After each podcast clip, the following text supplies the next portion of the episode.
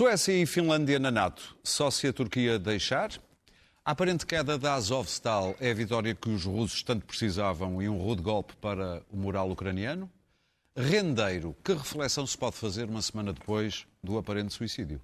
Perguntas para o eixo do mal de hoje, sejam bem-vindos. Por aqui, o debate segue já a seguir com Clara Ferreira Alves e Luís Pedro Nunes, Daniel Oliveira e Pedro Marques Lopes.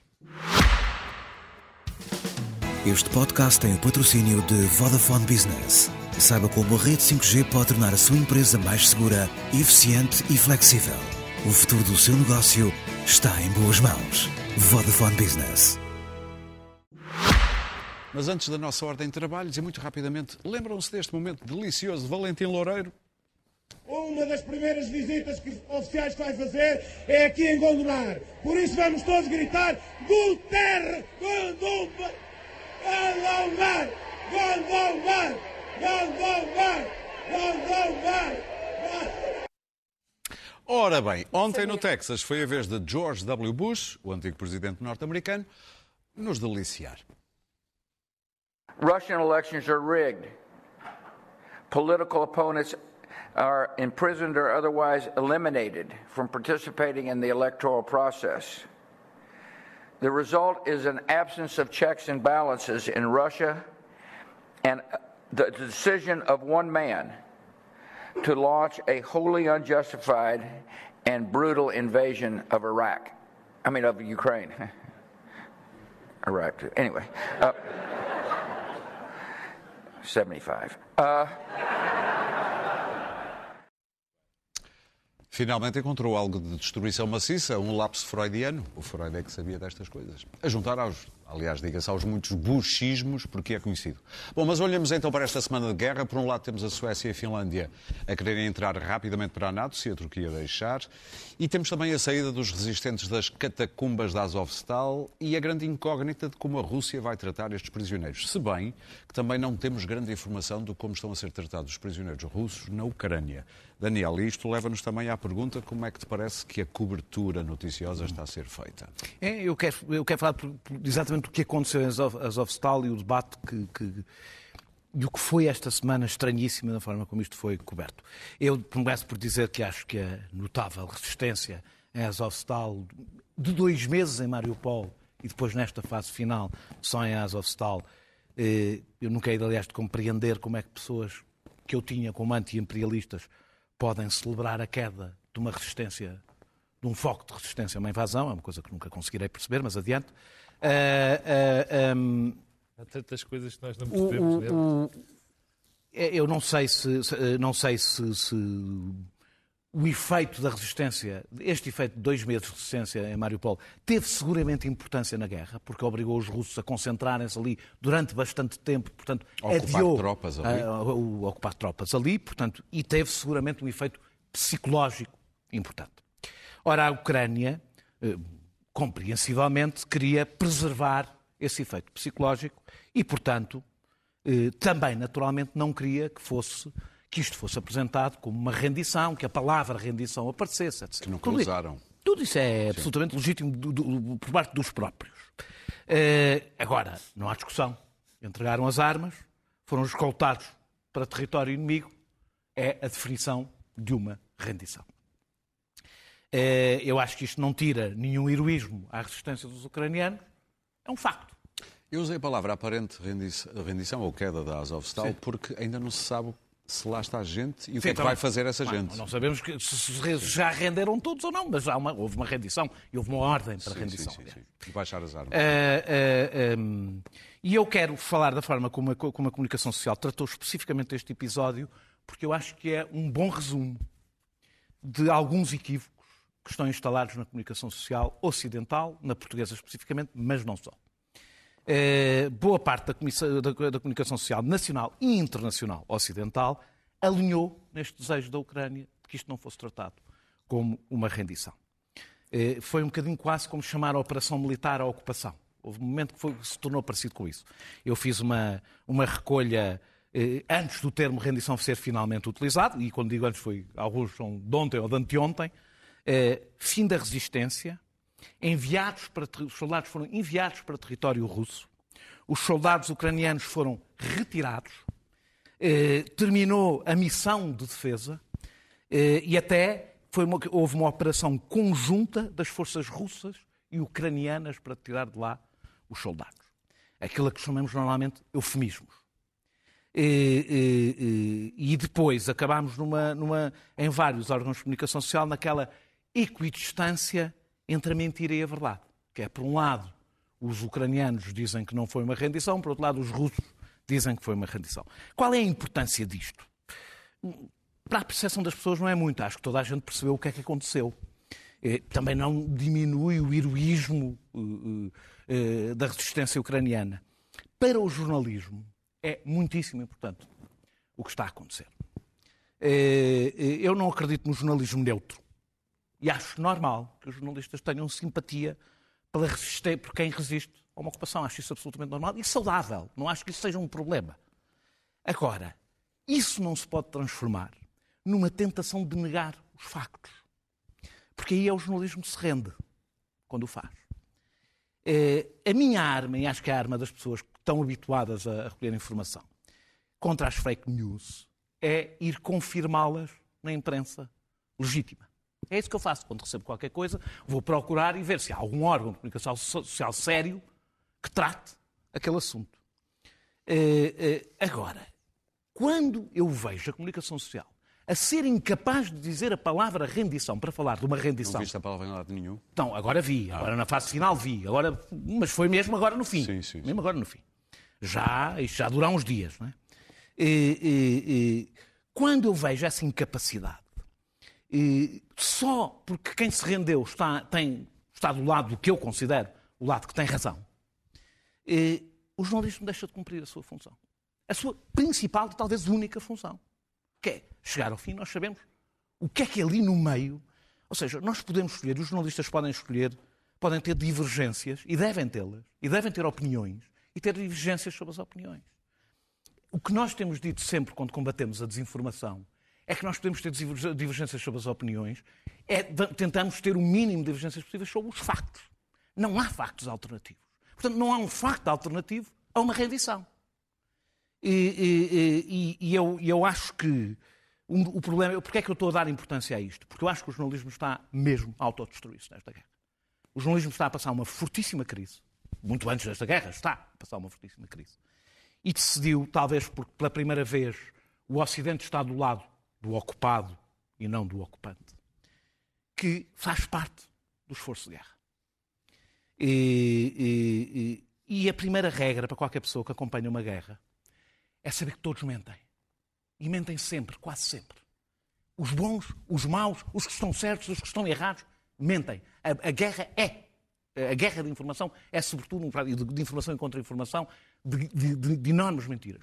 Quando os jornalistas desistem de desconfiar do lado que tem razão, passaram a fazer, eu vou terminar, passaram a fazer propaganda. Eu acho que este, aliás, é um dos. Este episódio que eu contei é um dos muitos que eu tenho, que eu tenho acompanhado.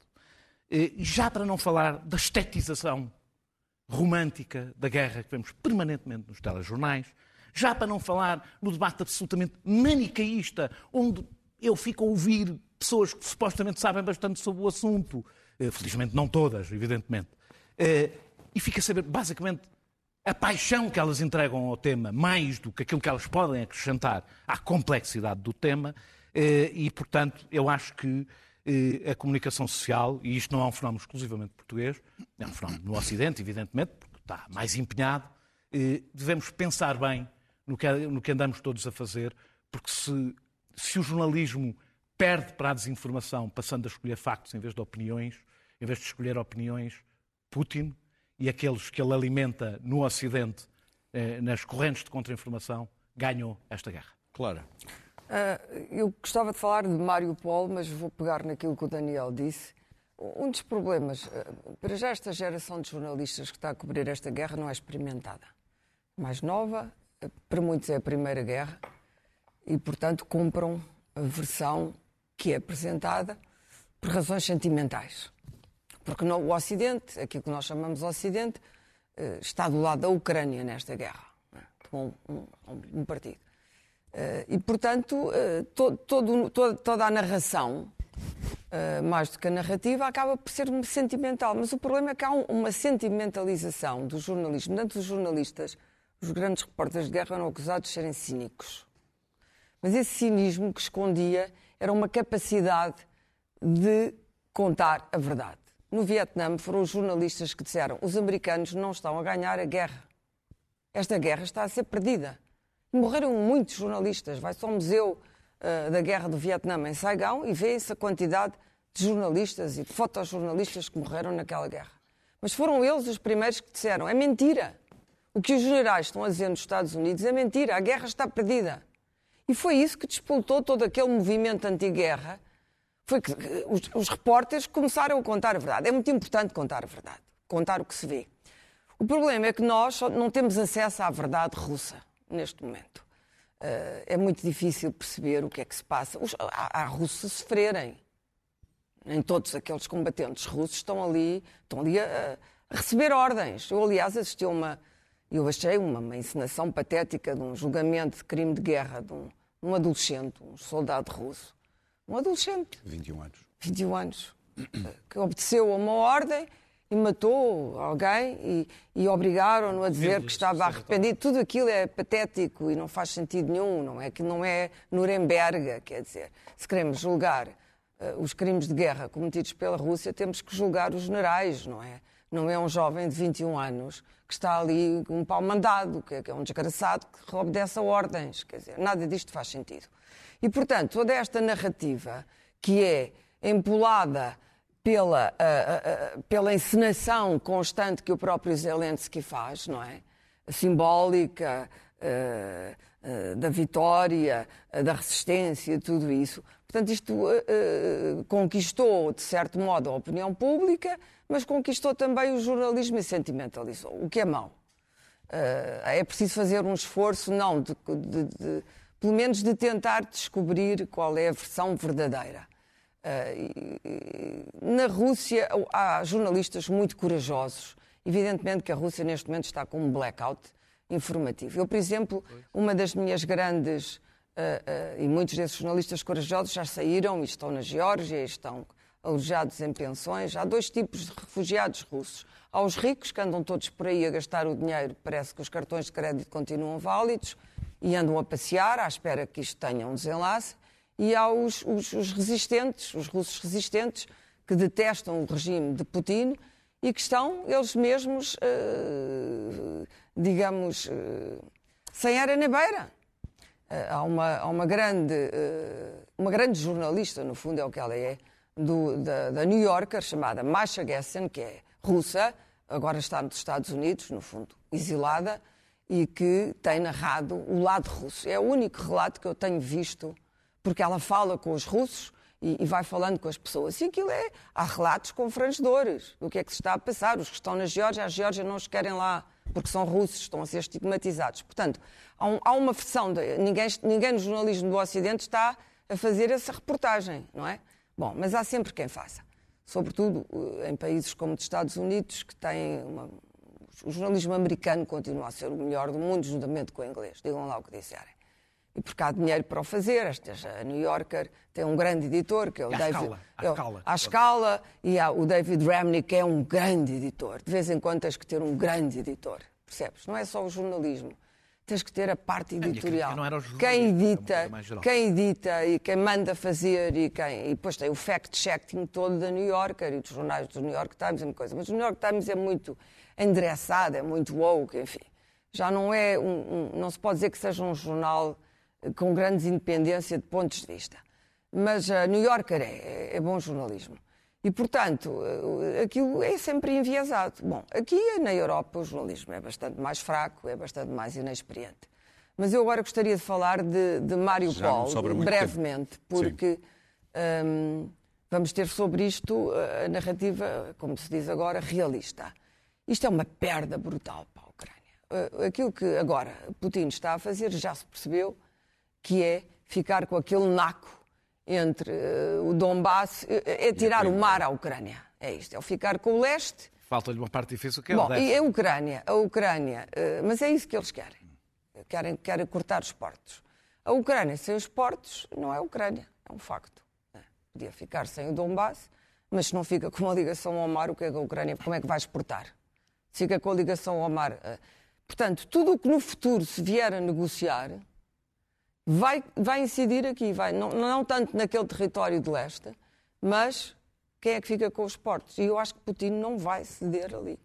Porque é uma maneira que ele tem, já se percebeu pela crise alimentar e pelas fomes que vêm aí, é uma maneira de castigar eh, eh, o mundo e castigar o mundo ocidental, e por outro lado, eh, a Rússia está a ser castigada, e o que ele vai fazer é que ele vai exigir como moeda de troca para ceder eh, o mar à Ucrânia, vai exigir, evidentemente, o levantamento das sanções. E esta, para mim, é a única maneira no futuro de se começarem a sentar à mesa eh, para algumas eh, conversas. Luís Ainda não Pedro. conversações de paz, mas quanto tempo vai demorar a desenhar este mapa, não sei. O que eu sei é que o mundo vai ficar completamente alterado. Azovstal, E estamos a caminhar, para, de facto, para perigos que desconhecemos e com os quais até hoje e que nunca enfrentamos. Luís Pedro. ah, o que se passou e o que se está a passar eh, em Azovstal, ah, saber se há daqui a uns anos, não- parece-me que é evidente que não, que não é agora. Mas Azovstal é um, é, é um rosebud, é, uma- é algo que, que serve a, a- a todas as, as fações. É para, para os russos ah, há uma interpretação que é a rendição, para os ucranianos é a resistência, para os pró-NATO anti-Putin é isto, para os ah, anti-NATO pró-Ucrânia. Porque neste momento as- as- os posicionamentos já se faccionaram entre vários subgéneros de, de leitores da guerra. Já não é só ah, ah, ah, pró-Rússia ou pró-Ucrânia. Portanto, agora já há uma subespécies de declinações, com variações. E quando uma pessoa diz alguma coisa, colocam-no logo no, no- neste lado ou Tira-te naquele. logo para uma caixinha. Eh, não, não, não, não é possível falar eh, sem, sem, se, sem se ser agora com mi, micro-rótulos. E, ah, hum, eu, eu, acho, eu acho que está. ah, Acho absurdo. Eu vejo televisão de manhã, um bocadinho à noite. Ah, porque nós estamos a acompanhar. Hoje ouvi um Major-General dizer que ah, se a Rússia estava a avançar 2 km por dia. E ah, há pouco estava um, um general aqui a falar, avançava-se 2 metros para trás, recuava-se 2 metros. Portanto, nós estamos a acompanhar ah, este, este avanço. Nós estamos aqui a acompanhar esta, esta guerra de, de, de, de quilómetro ah, e a perder a perspectiva que é ah, qual é o plano e, e- e- e- e que implicações é que isto está a ter no mundo. Eu, neste momento, ahm, ah, estou verdadeiramente ah, preocupado, chocado, indignado com o facto de, de estarem retidas no- em Odessa todos os cereais, o equivalente a todos os cereais que alimentaram os países em, em vias de desenvolvimento o ano, o ano passado. São 25 mil, eh, são 25 Uma milhões tragédia. de toneladas de cereais, que foi exatamente o que, que- o, que ah, alimenta- o equivalente ao que consumiram os países em, em vias de desenvolvimento, ou países de terceiro mundo, que agora enfim, ah, por Já não se diz, já não se diz. Pois, já não se diz, mas é, mas é isso. E que ah, ah, a, não, a não saída desses, desse, desse, desse- desses cereais da, da- da Ucrânia vai implicar que ah, a morte e, e- tragédias ah, indizíveis em países que nem sabem o que é que é a Ucrânia, nem tem nada a ver com a Ucrânia, nem, nem, nem, nem, nem nunca quiseram saber da Ucrânia, nem, nem do Putin. Nem sabem onde é. E eu acho que isto é outro nível. Estamos aqui a falar de um nível já de queremos contra a humanidade. Porque ah, Putin não permite a saída desses cereais que são exatamente para alimentar esta gente, a não ser que, portanto, estamos aqui a falar de um nível de chantagem, porque havia, havia a hipótese, há, há propostas de um corredor ah, ah, da Turquia com, com barcos turcos a retirarem os cereais de Odessa e a levarem para essa gente que nada tem. Ah, alguns de vós já estarão estado em, em países onde, onde há fome ah, e não é uma coisa. ah, Bom, há fome no Afeganistão neste momento. bom, mas, ah, Há crianças esquálidas ali- a mas aquilo ali é, é muito para, para, para a África. E, e, e, Se houver e fome no Egito. É, Bom, é um Egito- atentado Deixa-me só dizer isto: contra- o Egito vai ficar sem o trigo que que a Índia ia exportar, porque a Hum. Índia teve uma seca brutal e não pode, não pode exportar. Estamos a, falar, estamos a falar de, de um atentado deliberado contra a humanidade, que é provocar fome em zonas globais. E isto é, é- é mais do que o quilómetro e ultrapassa, desculpem-me, a guerra na Ucrânia, que é uma guerra horrorosa, e os problemas que estão a afetar as nossas sociedades, que é a inflação, queda do PIB, ah, Cada das bolsas. as quedas das bolsas e os nossos problemas. Ainda só está no princípio. Porque a, a- a fome, o, o- o- o- morrer à fome, o, o vi- o- a- a- o- o- o processo de, de, de, de- de definhar, de povos inteiros a definhar à fome, não é um- um- algo que, que- seja perdoável a um ser humano que, que provoque isso. E estamos a falar disso mesmo. E hoje o secretário-geral das Nações Unidas alertou para isso, pediu ah, ah, esforços nisso, mas este é um detalhe lateral do quilómetro que se perde e que se avança em Mariupol. E é isso, essa, essa Falta de não, perspectiva. é- não é só falta de perspectiva, é a incapacidade de, de ver as prioridades nisto. Ah, Havia que neste momento estar a tentar criar um corredor para, tirar, para salvar muita gente em- em- nesses países. E, Não, e mas acho, acho que a moeda aqui, de troca dele vai aqui- ser esse. Ele está aqui- a fazer isso para te dizer levantem-me as sanções. mas então temos que, temos que colocar isto nestes termos. O Putin, neste momento, está a cometer crimes contra a humanidade ao estar a matar milhões de pessoas à fome. E é isso que tem que ser dito, lamento.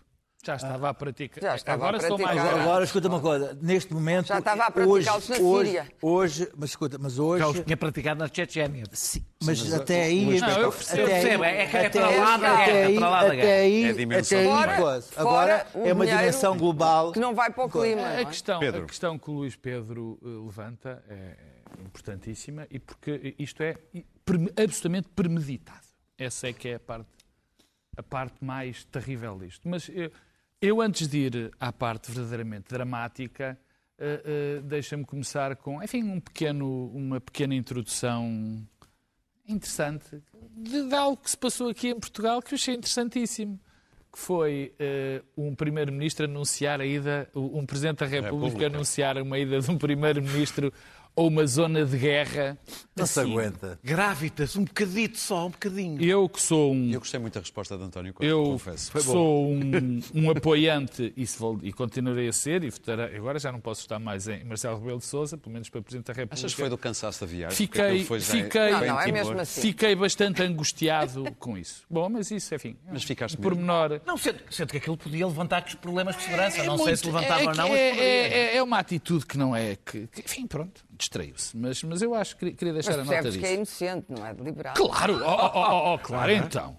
Bom, É, deixa-me. a minha linha foi era assim. outra, mas eu, eu Temos a compreendo. linha cínica e Eu compreendo. ingênua. A linha eu- cínica Não, não, não, e a minha- a Se há uma pessoa que não é capaz de guardar uma confidência. Não, não, é mas é? eu acho que ele se enganou. Só, mais nada. Pronto. Então aqui o Daniel é que é o mais, Eu, eu mais cínico. deixa-me deixa dividir para ser. São, mas são, são coisas rápidas para não repetir algumas das- algo do que foi dito. Eu compreendo muito bem as angústias do, do Daniel em relação ao jornalismo. São em relação ao Mas, jornalismo. sim, portanto, sim, sim, sim, sim, sim. guerra. Mas, São testes. mas mais testes. uma vez, mais uma vez, eu acho que isto uh, vai perder a sua, digamos, como agora se diz, tração. Eu, mais uma vez, convém situar as coisas. É preciso que nós saibamos o que está em causa. É nestes momentos. Pedro. E porque quando se sabe o que está em causa, isto não é uma guerra, eh, assim, digamos, normal. Isto é uma guerra que põe em causa que põe em causa o projeto europeu, a Europa, o equilíbrio do mundo. Isso, é, isso são reforços Isso- da minha opinião. é- Quanto mais Não, importante é a guerra, não, não mais é- importante é o Não, rigor. porque o jornalismo, eu não sou, vocês os quatro são, mas o jornalismo depende de homens e são homens que também têm as suas vidas, homens e mulheres têm as suas vidas nestes países. E nessa circunstância, e como eles ainda estão mais presentes, percebem bem o significado daquilo que se está a, a- a passar. E eu tenho receio que, com o correr do tempo, nos comecemos a achar semi-analistas. E eu isto, eu analisto, an- análise em relação a uma agressão de um fascista ditador sobre um país que quer destruir a Europa, Eu, eu também percebo o que os jornalistas fazem. Mas deixa-me uh, uh, tocar outro ponto. E, e, vou apanhando a questão do, do, de, de, algo que mudou esta, esta semana. Há uma parte interessante. Zelensky foi o primeiro a pedir negociações no princípio da guerra. Uhum. E foi ele que, que, esta semana também veio dizer que só há negociações uhum. se a Rússia abandonar o território, só começam as negociações, o território da Ucrânia. Isto é uma mudança. Aliás, porque há uma contraposição bastante uh, interessante também, porque o invasor, o invasor tomou uma atitude que, em relação à, à adesão da Suécia e da Finlândia, mais calma no, no processo posterior do que nós estávamos à espera. Portanto, há aqui um balanço que, que, parece ter enfim, mudado um bocado, que foi ofuscado por Mariupol. Porque enquanto, e é verdade, tivemos todos a falar do Mariupol, achamos que foi o revés, mas ao mesmo tempo estavam a acontecer bastante coisas bastante interessantes noutros cenários de guerra. Houve uma derrota terrível numa batalha da, de, de, a tentar atravessar um. Eu estava a esquecer o, o, nome do rio. Sim, também não me lembro. Que foi uma, uma batalha terrível para os russos, onde perderam. 400 pessoas numa para 400 ou 500 pessoas, 80 carros de combate. Houve notícias de, da Ucrânia, eh, de um soldado ucraniano estar mesmo junto, da, soldados ucranianos estarem junto da fronteira da Rússia, a assinar que estavam ali. Portanto, há aqui sinais uh, uh, importantes. E, e, e, dentro disto há outra coisa que me, que me apraz dizer, e que vai contra uma certa hipocrisia que nós vivemos. É, é, hoje foi aprovado no Senado americano, finalmente, o grande pacote, o grande pacote de ajuda à Rússia. 55, 55 mil, mil milhões. milhões. Foi aprovado no cenário de bipartidismo, que tanto os republicanos como os democratas uh, uh, Há uma semana, salvo erro, o Rand Paul tinha bloqueado. E eu, esta, e eu trago isto porquê? É porque nós, europeus, eu, muitas outras pessoas, enchemos a boca, eu encho, pelo menos, falo por mim, com defender o nosso modo de vida, defender as democracias liberais, defender a democracia contra o fascismo, que é o que está também em causa. Hoje há um artigo muito engraçado do Sergei Medvedev, que, era, que eu já falei aqui, que dizia, bom, se, aquilo, se, se o Putin não é fascista, eu não sei o que é que é o fascismo. E e isto vem acompanhando também de um grande esforço de guerra da, da, da, Inglaterra. Então o que é que eu queria dizer? Enquanto nós, europeus, andamos a bater no peito com os modos de vida e com isto e com aquele outro, mais uma vez são os americanos e os ingleses que defendem, de facto, o nosso chamado modo de vida. Porque Na semana passada o Luís Pedro se não fosse, e os Luís Pedro também já tinha dito, se não fossem os americanos e os ingleses, esses terríveis imperialistas, neste momento já não havia Ucrânia, provavelmente, não havia metade, porque não havia maneira de sobreviver. Não ouviu nada do que eu disse a semana e passada. Quando vejo, não, e quando não, vejo, e quando vejo, e quando vejo pessoas, e quando vejo pessoas a dizer, preocupadas com o imperialismo americano, em relação, muito preocupadas, e a dizer, a pedir a paz, assim, uma coisa, mais ou menos, é quer dizer, é, é, é, eu não sei de que é que se fala. Portanto, e, e, ainda há outra coisa, quando se fala, vem do projeto europeu, o Daniel já o falou, já discutimos isso aqui, do projeto da, da, de, de, de, uma defesa europeia, linda defesa europeia, que estamos a fazer. Porque enquanto os alemães e todos nós andamos, ah, boa, pá, força aí, rapaziada e tal, são os americanos e os ingleses que estão a aguentar isto. Queria só dizer uma coisa, que no alargamento da, da NATO, vamos ver se as exigências da Turquia, quais são as exigências da Turquia para permitir a entrada da Suécia e da Finlândia. Cheira-me que, mais uma vez, quem se vai tramar são os curdos e ninguém se claro. vai lembrar do é direito à autodeterminação dos é curdos, Vamos dos direitos dos curdos e tudo mais. Os curdos são sempre traídos, nunca te esqueças curdos disso. E tramar, curdos e curdos e tramar. Curdos são traídos por toda a gente. Muito bem, Luís Pedro, vamos para o nosso segundo tema. É, és tu que começas esta ronda, uma semana depois de, de sabermos da morte, aparentemente suicídio, na prisão sul-africana de Rendeiro. O corpo parece que vai ficar por lá, ainda não foi reclamado. Sabes, que reflexão é que uma semana depois eu... te merece todo este assunto? Fiquei uh, Vamos fazer uma ronda um pouco rápida. chocado uh, com, com, as reações à morte, mais isso. Uh, Rendeiro foi um homem que, que, foi que sofreu as consequências das suas próprias opções, não é? Foi ele que optou por desviar dinheiro, foi ele que optou por sair do país e escolher aquele país porque esperava determinado ah, resultado em relação à, à extradição, enfim, as, as opções foram dele. Ahm, mas ah, não, eu não, não- deixo de, de- de- achar que, que, houve, que se criou um ódio coletivo ao Rendério como se ele fosse ah, o, o sí- o símbolo da- do- do- dos poderosos que es- que escapam à justiça portuguesa. Ah, porque eu nunca, nunca conheci o Rendeiro, muito menos coloquei dinheiro no BPP. Tivesse eu, ia para dinheiro e para meter no BPP. Ah, ah, se- era o gestor de fortunas, eh, gestor de fortunas. ah, no final, quando ele começou a dar para o torto, ah, desviou, tentou desviar o máximo para ele, se não estou erro. Ah, a pena era de 19 anos, o que eu achei uma coisa sempre um pouco comparativamente com homicídios que vejo no- na, na empresa da especialidade, ah, acho a coisa assim um pouco ah, Desequilibrado. desequilibrada, mas as reações ao suicídio do, do, do, do- do- senhor ah, mostram o pior de um, de um coletivo, que é o regozijo, o- o- o- a, a alegria, a, a vingança, o espírito de vingança ou, a- ou o achar que não, a vin- nem- nem sequer- não foi suficientemente o ele ter-se eh, suicidado numa prisão. E isto parece-me que é uma, uma- uma- um, um sintoma de doença dessa, dessa, dessa sensação de que os poderosos não, não- não se escapam. Nós temos, nós temos o- um, Síndrome. um, neste momento. O Ricardo, Não, é ótimo. um Ricardo Salgado que foi condenado e que ainda está fora. Temos um Sócrates que aparece ah, no Brasil a fazer um doutoramento. Com Boaventura. Um, um doutor com Boaventura. Um Sócrates que- Apareceu, sim, senhora. Sim, sim. Não, não, É, não- ele, apareceu, ele, ele entrou- ele entrou Não, não numa o conferência, não estavam o juntos sequer. Não. Um estava em Portugal, outro o estava no doutoramento Brasil. universidade desculpa lá, estamos juntos é estavam de dados Oh, numa, oh, É um coisa. Não aproveites para virtualmente. Ah, não é ódio de estimação. Estavam virtualmente juntos. Gosto muito.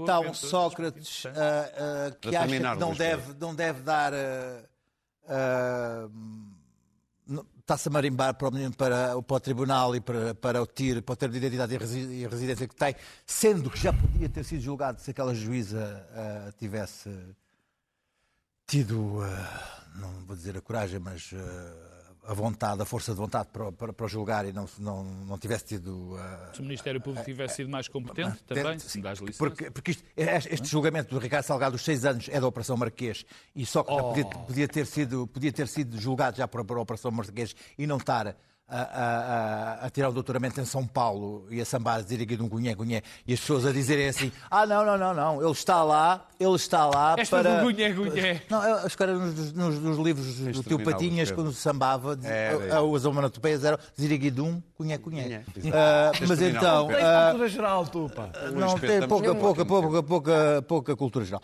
Ah, e as pessoas dizem logo que ele está lá para casar e ter dupla nacionalidade e já não ser coisa. Portanto, neste. Deixa-me dizer uma coisa. Deixa-me só, só terminar. Ah, havia maldade antes da internet, mas a maldade coletiva, as pessoas tinham que se juntar. Agora, a maldade coletiva existe com as pessoas ligadas à competição. Pedro, tu dizias foi, uma coisa- Foi muito, muito, muito feio a, a- a maldade coletiva que surgiu da morte de uma pessoa que, que enfim, Já percebemos esse ponto de vista. Pedro, tu dizia dizias eu? uma coisa muito interessa- interessante, Muito obrigado. acho eu. Muito obrigado. No Facebook, agora- que agora- era em Portugal, roubar pobres não é exatamente igual o Não, mesmo não. que roubar ricos. Roubar ricos é... Exatamente. Mas isso Com em exceção Portugal do grande. Vale Azevedo, que ninguém consegue O notificar. roubar ricos em Portugal é extraordinariamente perigoso. E, e- e- Mas Foi isso o caso de lado. Era isso que tu querias dizer. Não é bem. Não? Não é bem, porque tinha relacionado o que eu escrevi, tinha a ver com isso. Eh, eh, Para já começamos com o nosso hábito, o triste hábito português de dar pontapés em quem está no chão. Eh, Desta vez foi pior, foi quem está literalmente morto. Tivemos esse, esse número tão conhecido e tão popular. Não é recente, não é recente entre nós, mas é, é- é- agora tem sido pior porque basta alguém ter o nome de rico e poderoso e então é, enfim, é um, é um fartote. Mas a segunda coisa é que Rendeiro deu a ganhar a muita gente, falava com muita gente, havia muita gente a ter muito orgulho em estar ao lado dele, e de repente é um tipo que está preso numa prisão na África do Sul e ninguém lhe empresta cinco tostões de mel coado para ele sequer sobreviver, que era o que estava em causa. E havia muita gente que ganhou muito dinheiro com ele. Muito dinheiro com ele. Rendeiro foi condenado, praticou crimes, segundo o tribunal, foi condenado. Mas há algo curioso. Não há, o erário público não vai ficar defraudado num tostão com os crimes de, de rendeiro. É, é bom que isto seja dito. Porque parece que se perde também a perspectiva. Se compararmos com outras coisas que surgiram neste país relacionadas com bancos, o erário público, no fim deste processo, e está quase a chegar ao fim do processo, não vai perder nada. Todo o dinheiro que foi lá posto para equilibrar aquilo vai ser pago integralmente ao banco. Ele cometeu crimes, já sei, fugiu, fugiu para o sítio errado e levou 19 anos de prisão. Eu não sou juiz, não sou capaz de avaliar a, a, a bondade disto, mas estou como o Luís Pedro. Há aqui qualquer coisa que está profundamente errado. E já não vou falar da questão dos ricos e poderosos, que já falei muitas vezes. Mas é quando uma sociedade começa a achar que os crimes contra o património, que neste momento, que neste caso são, enfim, relativos, são muito mais graves que os crimes contra as pessoas, contra seja Contra a vida, por exemplo. Contra a vida, era exatamente isso. Porque um, alguém levar. Um homem que mata uma mulher apanha muito pouco. Ora bem, ora bem, um criminoso, um homicida primário não leva 25 anos. Pode eu não conheço. a mulher e a namorada. Portanto, este, este, este, este senhor, eu acabo. Para apanhar este 19 senhor anos é preciso leva 19 é anos de tipo cadeia matou a filha? por crimes que, por exemplo, o Expresso tem uma boa, uma boa, uma, um bom resumo. E eu olho para aquilo e digo, é, de facto, se isto está aprovado, são crimes. Mas 19 anos, e esta pessoa que leva 19 anos, Compara cujo com os seis Estado, anos do Ricardo Exato, e E que com o Estado, que o Estado não vai perder, repito, Sim, não vai, perder um património. tostão com ele. Mas enfim, Daniel, Eu, é evidente, lamento a morte terrível. É evidente. Tudo, ninguém a merece. Não compreendo também o ódio, eh, o ódio eh, em relação a, a, a não ser das suas próprias vítimas. Isso compreenderei. Muitas terão sofrido bastante também. Eh, João Rendeiro escolheu fugir, escolheu fugir para a África do Sul e não para um outro sítio. E, portanto, de- desse ponto de vista, eh, não correu bem. seguiu o seu, eh, fez as escolhas Fez do as seu próprio escolhas, não? destino, não é? Eh, Eu só não acho que Portugal tenha que pedir expli- explicações à África do Sul, porque em Portugal morreram 300 pessoas nos últimos 5 anos nas prisões portuguesas, 66 por suicídio e as outras por mortes naturais, em alguns casos muito mal explicadas, e ninguém pediu explicações ao próprio país. Portanto, não temos grande autoridade para eh, nos fazermos de ofendidos com países que, não, que fazem, basicamente, não têm os cuidados que nós também não temos. Ahm, lamento também imensas piadas que também vi e, e- e- São piadas. e vinga- e coisas vingativas. E- certo as pessoas que caldo. fazem. Há uma coisa que podemos dizer: quem faz isto neste momento não é melhor do que João Rendeiro, portanto é bom não se pôr de bicos de pés, porque não é melhor do que ele. Eh, João Rendeiro eh, eh, e Ricardo Salgado.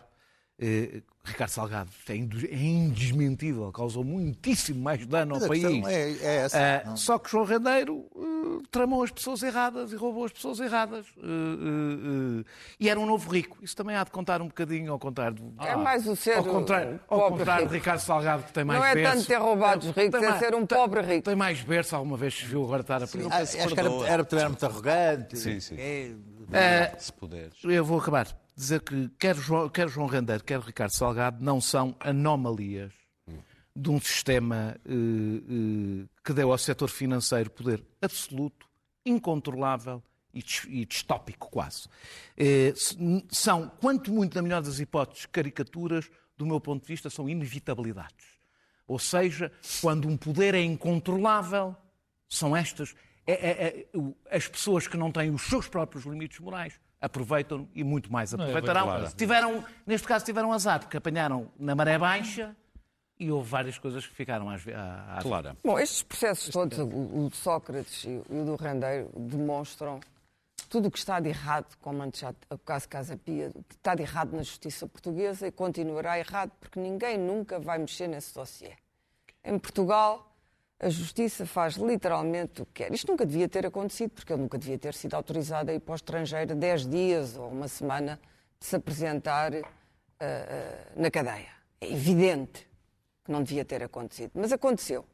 E tendo acontecido, depois houve ali uma, uma questão burocrática sobre a extradição e não sei o quê, mas na verdade aquilo foi o equivalente para João Rendeiro, independentemente dos traços de caráter dele, à perda eh, de quaisquer direitos civis ou humanos. Há um elemento de vendetta, coisa que eu já tinha dito na altura, sobre a justiça portuguesa. A justiça portuguesa tem duas características malditas. Uma é que gosta de aplicar a pena antes do julgamento. E daí o excesso das preventivas, uh, o excesso das medidas de coação, os julgamentos arrastam-se infinitamente e, portanto, mete-se já na cadeia para o caso dele depois não conseguirmos provar alguma coisa e, e, e disto não, não chegar a bom porto. A segunda coisa é que é uma justiça de vendetta. Deve ter havido um enorme alívio quando, quando o rendeiro se matou. Evidentemente, está resolvido o problema. Pronto, está morto, está morto.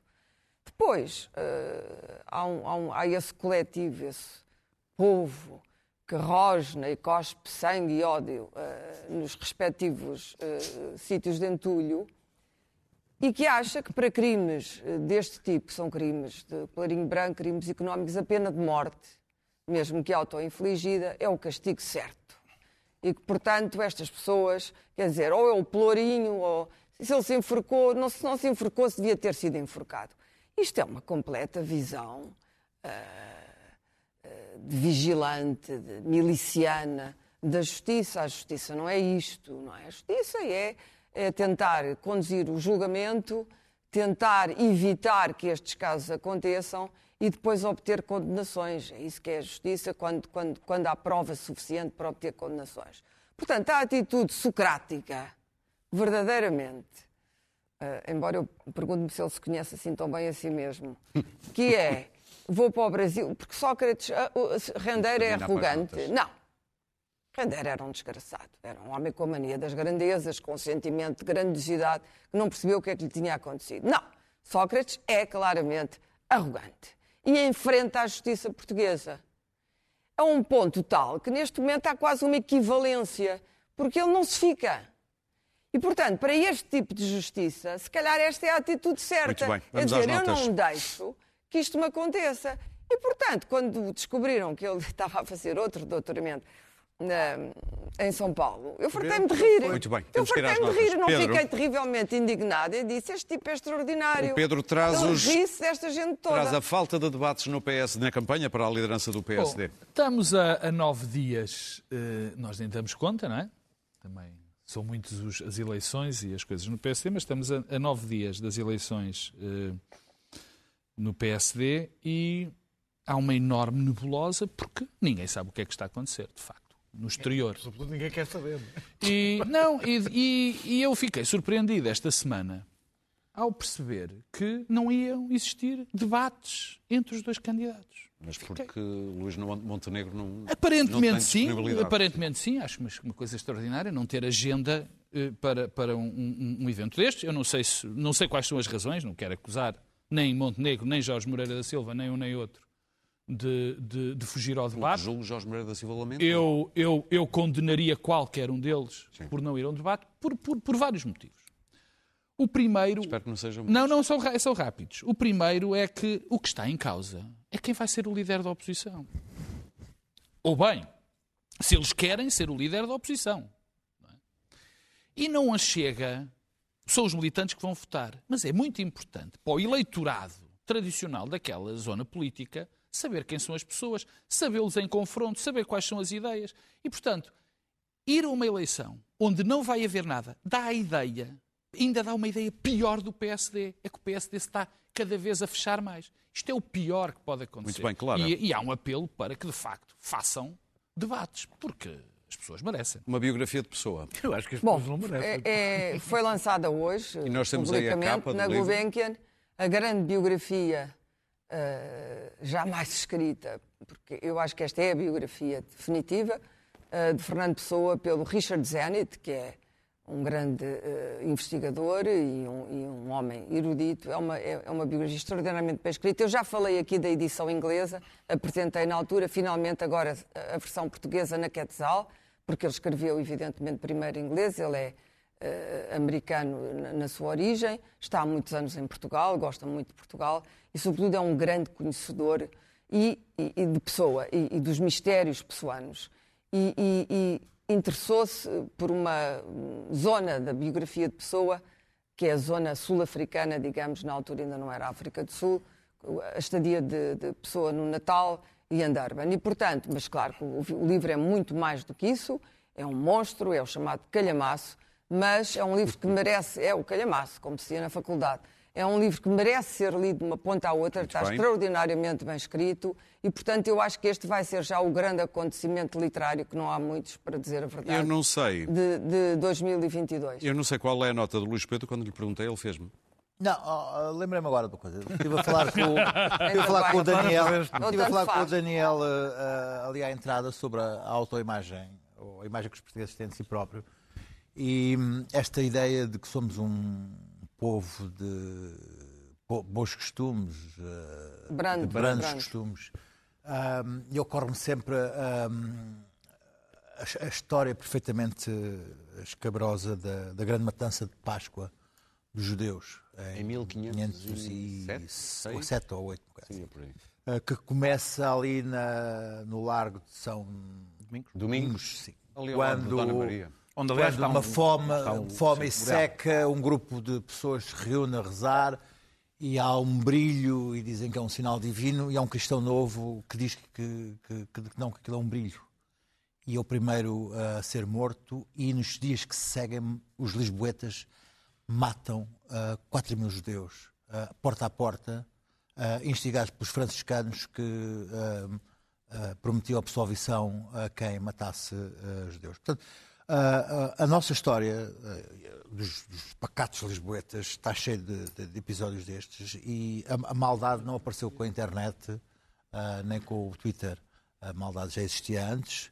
e a agora malda- tem uma plataforma. E a maldade, a maldade existe em nós, está cá. ah, nós, num grupo de, de uma claque de futebol, se calhar seremos ah, pessoas odiosas também, um dia destes. Depende do clube que se apoia. Ah, claro, Eu, super- a mim não me apanhas lá, né? Super Na dragões, super dragões não são, são Bom, tantos, não é verdade? Da fé, este é o momento, da fé para a ciência. Para a ciência. Eu não sei se há muita fé nessa ciência. Ah, muita, muita. Também há muita ciência. Na abertura, na abertura do encontro Ciência 22, organizado pela Fundação para a Ciência e Tecnologia, que tem, entre várias funções, uma delas é uma dos principais responsáveis pelo financiamento público à ciência à investigação, e que faz 25 anos, eu tive a informar o que é que aconteceu naquela abertura, e parece que eh, eh, a Ciência Vida, eh, a sua presidente, que é presidente desde 1998 ou 1996, não tenho a certeza, porque acho que ainda era presidente, era presidente ainda antes mesmo da, da, da ser, de ser criada, que, eh, Rosalia Vargas, eu também não consegui ficar com certeza se era Rosália ou se era Rosalia, tem mais ou menos uma presidência vitalícia eh, desta, desta eh, organização, resolveu oferecer uma surpresa à FCT e à ministra que eu tenho a certeza que adoraram. Adoraram este momento que vocês Eu vão gostei. ver. Eu quero, eu, Eu quero, também. eu também eu gostei mesmo. Este é um momento único em que se junta música, poesia e ciência tudo junto. E dança. E dança, e dança, e dança, todas as artes com a ciência. E alegria. Ah, ah, Depois dizem que os, Eu devo dizer os que os- da os- ciência são nerds. os, os, os depauperados investigadores, bastante depauperados, e a ciência teve fortíssimos cortes, têm razões para se animar, como se diz na música, nós temos de ser os melhores, e eu convido as Como pessoas se para diz ouvir. na música, esta era uma música do José Cida Adaptada cham- chamada Nasci para a Música. Nasci para a música, nasceram para a ciência. Vamos ver.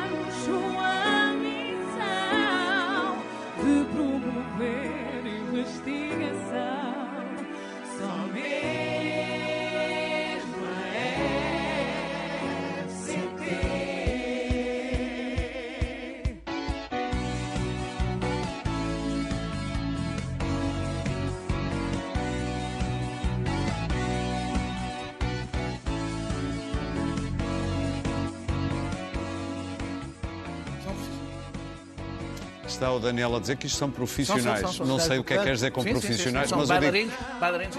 Voltamos na próxima quinta-feira. Não se esqueça, também estamos disponíveis em podcast. Até lá.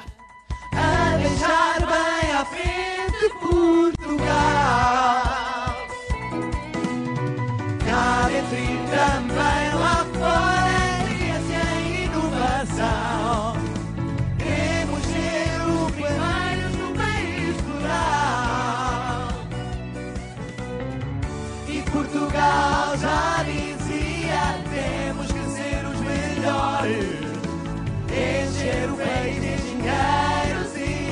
pecadores.